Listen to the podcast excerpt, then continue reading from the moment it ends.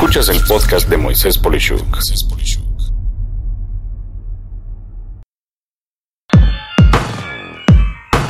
Palabras que debes evitar en línea si quieres evitarte problemas. Las organizaciones que procuran cuidar la seguridad de un país han incursionado en el espionaje de la población en general cuando se trata de estudiar posibles amenazas de anarquismo, terrorismo y en general cualquier riesgo a la integridad de su población o soberanía. En especial el terrorismo es un mal que causa alta ansiedad social y con esto en cuenta se debe de ser cuidadoso para no hacer cosas buenas que parezcan malas. De entrada, puede que seas una persona muy, entre comillas, curiosa y te la pases buscando cómo hacer explosivos, bombas, etc. Esto es, en pocas palabras, muy mala idea. O bien, estar buscando nombres de grupos terroristas conocidos por igual es muy mala idea. Aspectos como los anteriores tienden a alertar a las unidades y centros de inteligencia de una amenaza potencial y anticiparse a cualquier situación mucho antes de que ésta suceda. Y no hay nada de qué molestarse, en mi opinión, de esto, pues evitar un tiroteo o atentado de cualquier tipo evitará el daño de personas casi siempre inocentes. Sí, sé que al escucharme puedes molestarte por coartar tu libertad o por no permitirte libremente explorar lo que desees.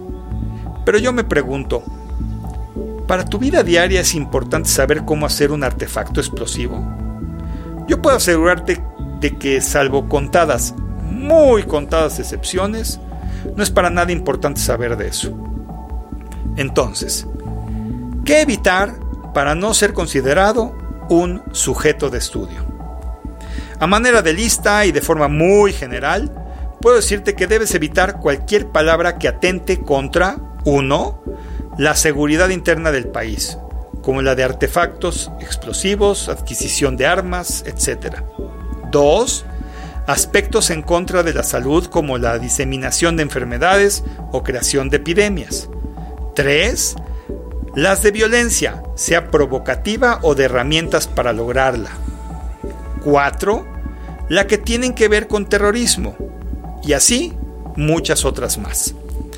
De hecho, existe una lista emitida por actos de mantener la información pública en países como Estados Unidos, de Norteamérica, conocida en inglés como eh, con el nombre de Analyst Desktop Binder o carpeta de escritorio del analista en español, que detalla lo que aquí comento, donde aclaro que mi idea es que evites términos que puedan volverte una persona, por así decirlo, interesante, sin deberla ni temerla.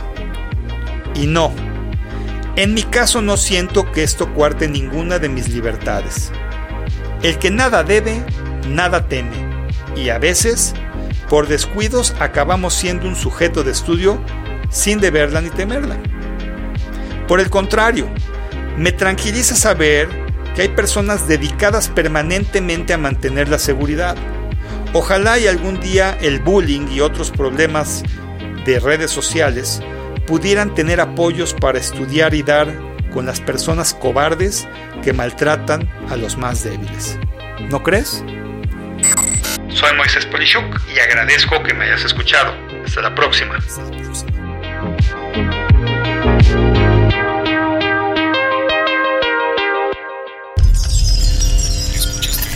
Escuchaste el podcast de Moisés Polishuk.